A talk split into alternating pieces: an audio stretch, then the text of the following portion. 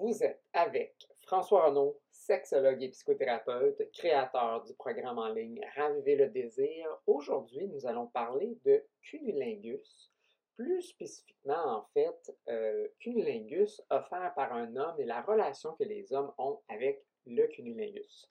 Vous écoutez le podcast Raviver le désir.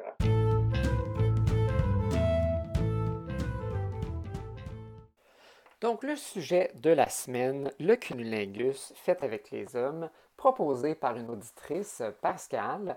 Elle se demande Les hommes et le cunnilingus, comment aborder le sujet, les mythes et réalités, les hommes aiment ça ou sont dégoûtés? Donc, très bonne question à euh, poser. Euh, effectivement, le cunnilingus, euh, on peut avoir toutes sortes de différentes relations par rapport à celui-ci. c'est quelque chose qui peut évoluer, qui peut changer avec les années. Donc, il faut prendre en considération quelle est en partie l'éducation sexuelle qu'on a eue par rapport à la sexualité, mais plus spécifiquement par rapport au cunnilingus. Et donc, oui, effectivement, dans la, question euh, qu'on a reçue, euh, et puis justement, n'hésitez pas à nous écrire à info si vous avez des euh, commentaires, questions ou des propositions de sujets qu'on aimerait qu'on aborde. On peut avoir effectivement, comme dans la question, un certain dégoût, en fait, pour le cunnilingus. Souvent, ça va être basé sur l'éducation sexuelle qu'on a reçue, les idées en fait qu'on a reçues entourant les organes génitaux euh, euh, féminins, donc euh, avoir une vulve, un vagin, bon, ben, on, peut entendre parfois que ça sent. Mauvais. Il n'y a pas trop longtemps, justement, je suis passé à un autre podcast pour la, télévision et puis, euh, en parlant justement des odeurs euh, de, euh, que ça peut émaner, il y a quelqu'un qui a passé le commentaire qui disait que ça sentait toujours le poisson. et non, ça ne sent pas nécessairement toujours le poisson, mais veut, veut pas, la vulve, le vagin, a une certaine odeur tout comme les organes génitaux masculins, ceux, qui ont des, pénis, vont nécessairement avoir une certaine odeur. C'est un endroit qui est relativement renfermé. Hein, on sue pendant la journée et puis ça accumule une, certaine senteur euh, qui va peut-être être davantage euh, ressentie euh, chez les femmes parce que comme le vagin c'est une cavité avec une flore bactérienne, donc il y a des bactéries à l'intérieur du vagin pour le maintenir en fait étrangement propre. donc cette flore bactérienne-là permet en fait un genre d'auto-nettoyant, comme vos fours. Euh, sauf qu'ici, ça ne sera pas fait avec de la haute température, mais c'est fait avec la flore bactérienne. Et puis ici, un certain déstabilisation à ce niveau-là, dans la flore, dans le niveau de pH, euh, au niveau de l'acidité.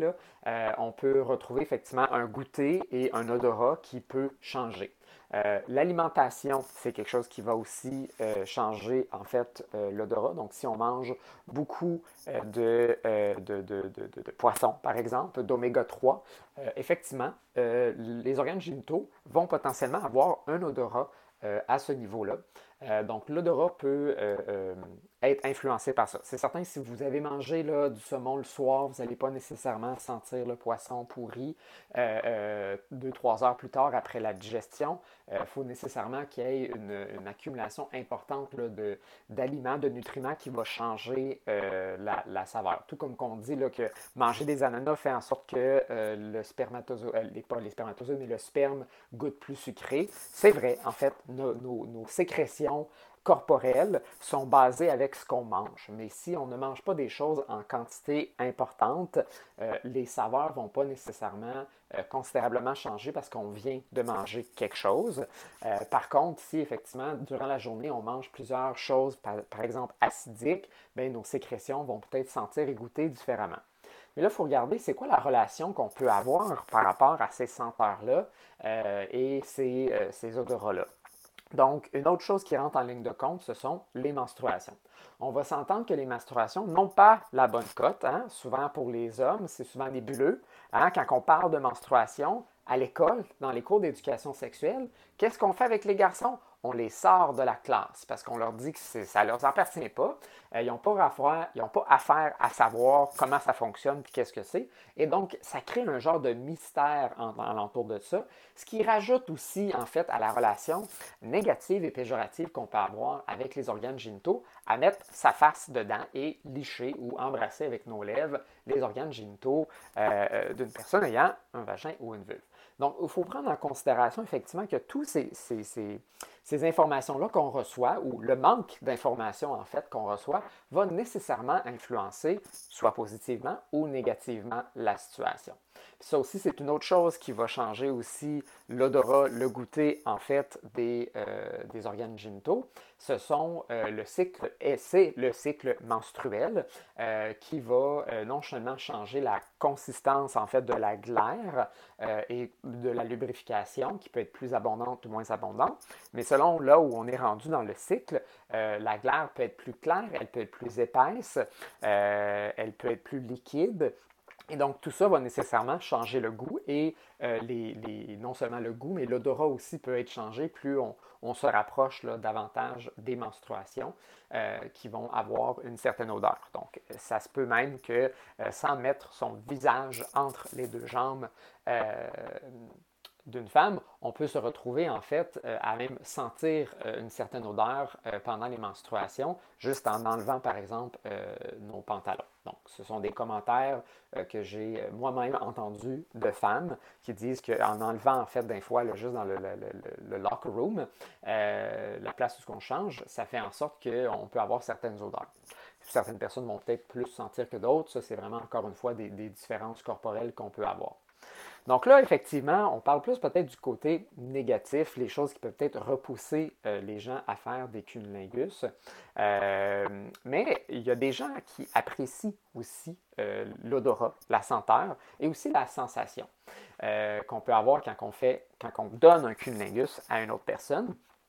donc, il y a des gens qui, au contraire d'avoir une, réaction négative à ces, odeurs-là et ces senteurs-là, vont avoir en fait une excitation. Ils aiment en fait euh, le, goûter et la senteur, euh, ils ont érotisé finalement euh, celle-ci parce qu'ils ont eu probablement des messages plus positifs à l'égard des organes génitaux féminins et donc en profitent quand ils sont là. À, ça fait partie de leur stimulation. Donc non seulement de donner du plaisir à l'autre, d'exciter l'autre, de voir l'autre gémir, se tortiller avec les coups de langue qu'ils donnent, mais ils peuvent aussi prendre plaisir à la senteur et le goûter qu'ils vont avoir. Et donc, ces gens-là peuvent davantage apprécier non seulement donner, en fait, du sexe oral, mais vont probablement aussi faire en sorte que la personne qui le reçoit vont davantage ressentir ce plaisir-là, vont se sentir peut-être moins gênés, moins timides, justement, d'avoir quelqu'un entre leurs jambes euh, qui est en train de les manger et vont pouvoir profiter davantage du plaisir qu'ils sont capables de mind mapper, de, ressentir finalement euh, de l'autre partenaire.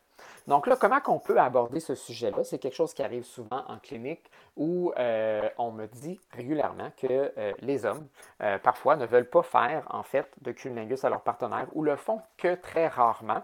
et l'inverse peut être autant vrai. Donc, les hommes, les femmes aussi, ou les gens, des fois, ne veulent pas, pas nécessairement juste les femmes, les, les gens, parfois, ne veulent pas faire de fellation pour toutes sortes de raisons. Euh, qui sont similaires à ce que je parle ici au niveau du cunnilingus. Mais comment on, aborde peut-être plus spécifiquement, parce que c'était la question de l'auditrice, comment on aborde un homme qui peut-être refuse ou, limite euh, ou, évite en fait le cunnilingus et qu'on n'a peut-être jamais abordé le sujet ou on l'a peut-être déjà abordé.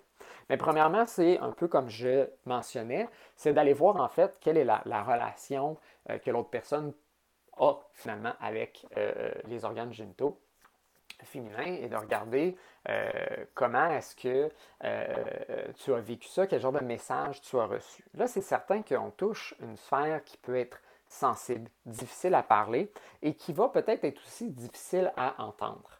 Parce que peut-être que votre partenaire, dans cette conversation-là, va vous dire, ben, non seulement je n'ai pas une bonne relation peut-être avec les organes génitaux, mais peut-être c'est plus spécifique à vous. Peut-être que vos odorats, votre goûter, fait en sorte qu'ils sont moins intéressés d'en faire. Ils en faisaient peut-être auparavant avec d'autres partenaires. D'un fois aussi, ça peut être une préférence qui, avec le temps, a changé puis qu'on a pris moins goût à ça. Peut-être qu'on le faisait un peu par genre d'obligation par tu sais, de ben, si je veux être un bon partenaire, il faut que je fasse des cunnilingus, mais j'ai jamais vraiment pris plaisir à le faire. Là, on peut toujours se questionner, mais pourquoi peut-être tu n'as jamais pris plaisir? Est-ce que par exemple, tu le faisais justement parce que tu voulais être un bon partenaire et tu n'as jamais vraiment pris le temps de prendre plaisir à le faire? Excusez-moi. Et donc, il faut regarder justement comment est-ce que j'aborde, c'est quoi mon intention en arrière euh, d'offrir euh, du, euh, du sexe oral à l'autre personne. Donc, on avait parlé là, dans d'autres chroniques du mind mapping. Bien, c'est quoi le mind mapping finalement que je fais de mon partenaire qui est en train de me faire un cunnilingus quand il le fait ou pourquoi j'interprète, comment j'interprète ou j'analyse le fait qu'il ne m'en fait pas du tout ou il l'évite? Est-ce qu'il en faisait auparavant et c'est quelque chose qui a arrêté? Est-ce que peut-être il a arrêté parce qu'effectivement, il y a des changements corporels euh, qui ont eu lieu, euh, mais ils sont trop gênés, sont trop timides euh, et craignent peut-être votre réaction de vous parler de ces, de ces changements-là parce que vous allez peut-être le prendre mal. Hein. Ça peut blesser notre ego, ça peut toucher des insécurités au niveau de notre image corporelle, de comment on est perçu. Puis une fois qu'on a dit parfois ces choses-là, bien là, la prochaine fois qu'on a une relation sexuelle, ça nous trotte dans la tête, ça tourne, ça tourne, ça tourne. Puis là, finalement, c'est nous qui sommes plus capables d'en prendre plaisir parce que notre partenaire a potentiellement dit quelque chose de négatif par rapport à son expérience à ce niveau-là. Mais évidemment, l'ouverture du dialogue et la, capacité d'explorer en fait cette situation-là, puis d'avoir aussi euh, le, la, gestion émotionnelle et la maturité en fait émotionnelle pour être capable de recevoir le message et le dévoilement que l'autre fait par rapport à ça sans euh, euh, vouloir fortement réagir ou juger l'autre de façon péjorative et trouver, en fait, avoir une attitude pour trouver finalement une solution euh, face à cette situation-là qui crée peut-être une certaine insatisfaction finalement dans euh, la relation sexuelle. Parfois aussi, les hommes euh, ne veulent pas nécessairement faire de cunnilingus parce qu'ils ne sont pas bons en fait. Ils ne sont pas particulièrement habiles, finalement, à offrir du plaisir de cette manière. Euh, et donc, comme ils ne se sentent pas compétents, vont éviter. Donc, des fois, ça n'a pas nécessairement rapport avec vous non plus, euh, mesdames ou personnes qui ont des vagins et des vulves. Des fois, ça n'a rien rapport avec vous. Des fois, ça a tout rapport avec la relation que votre partenaire a, en fait, avec euh, juste ses, ses, capacités.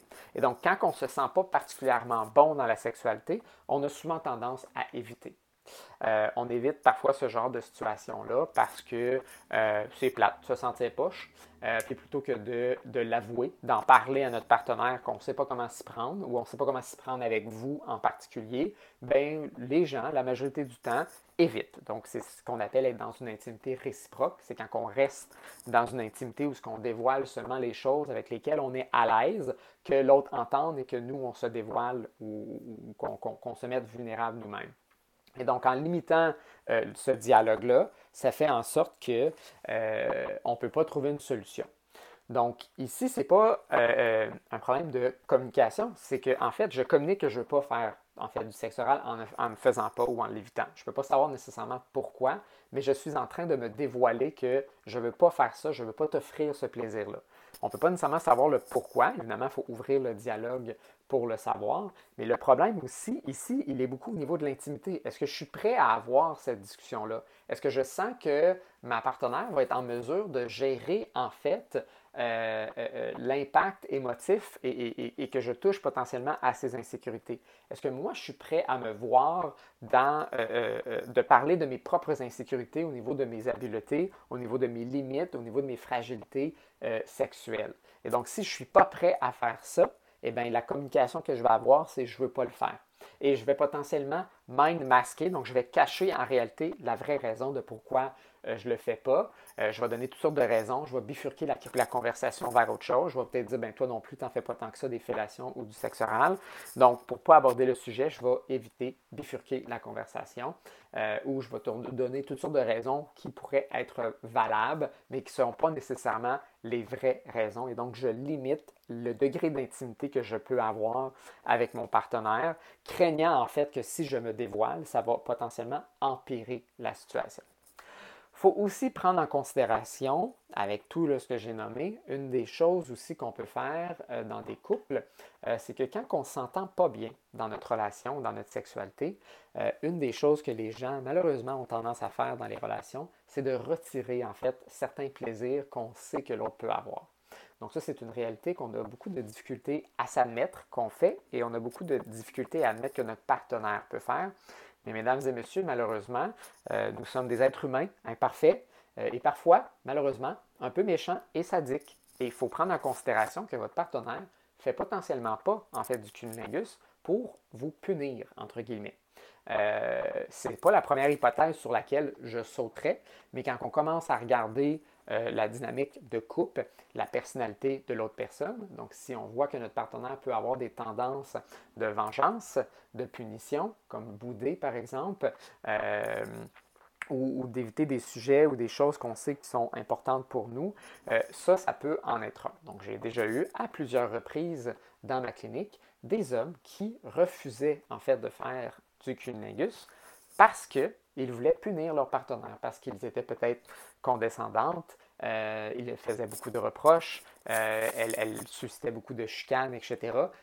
Ce qui ne donnait pas le goût, en fait, au partenaire euh, de lui offrir, en fait, du sexe oral, un plaisir qu'il savait qu'elle appréciait énormément.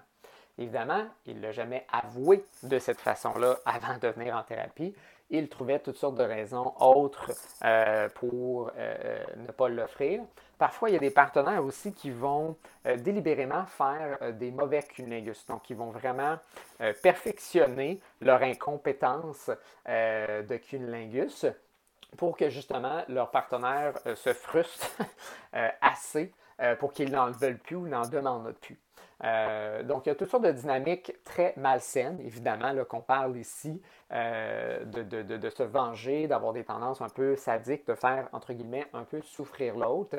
Euh, mais ce sont des choses qu'on peut faire ressortir, qu'on peut parler, qu'on peut discuter si on a l'honnêteté et la transparence de, de le faire et qu'on puisse aussi s'ouvrir, en fait, à cette possibilité-là. Je vous souhaite ne pas être dans cette situation-là, mais sachez que c'est quand même une possibilité euh, qu'on peut avoir et que votre partenaire va probablement tenter le plus possible de euh, nier en fait cette possibilité-là. Faut vraiment juste regarder en fait les, données de votre dynamique sexuelle pour déterminer si, si ça pourrait fortement être une possibilité. évidemment, ce comportement n'est pas euh, seulement réservé aux hommes. les femmes font la même chose, par exemple, par rapport aux fellations, donc de retirer des fellations, de perfectionner des mauvaises fellations. Euh, il y a un comédien, un thérapeute qui disait toujours que le mariage était là où on perfectionnait euh, du mauvais sexe. Euh, donc, ça peut être plus spécifique au sexe oral, mais effectivement, quand ça fait longtemps qu'on est ensemble et qu'on vit plusieurs frustrations dans une relation, la sexualité peut en prendre un coup et c'est souvent de cette façon-là qu'on peut en prendre un coup. C'est d'ailleurs en fait un des sujets dont on aborde dans le programme Raviver le désir sexuel.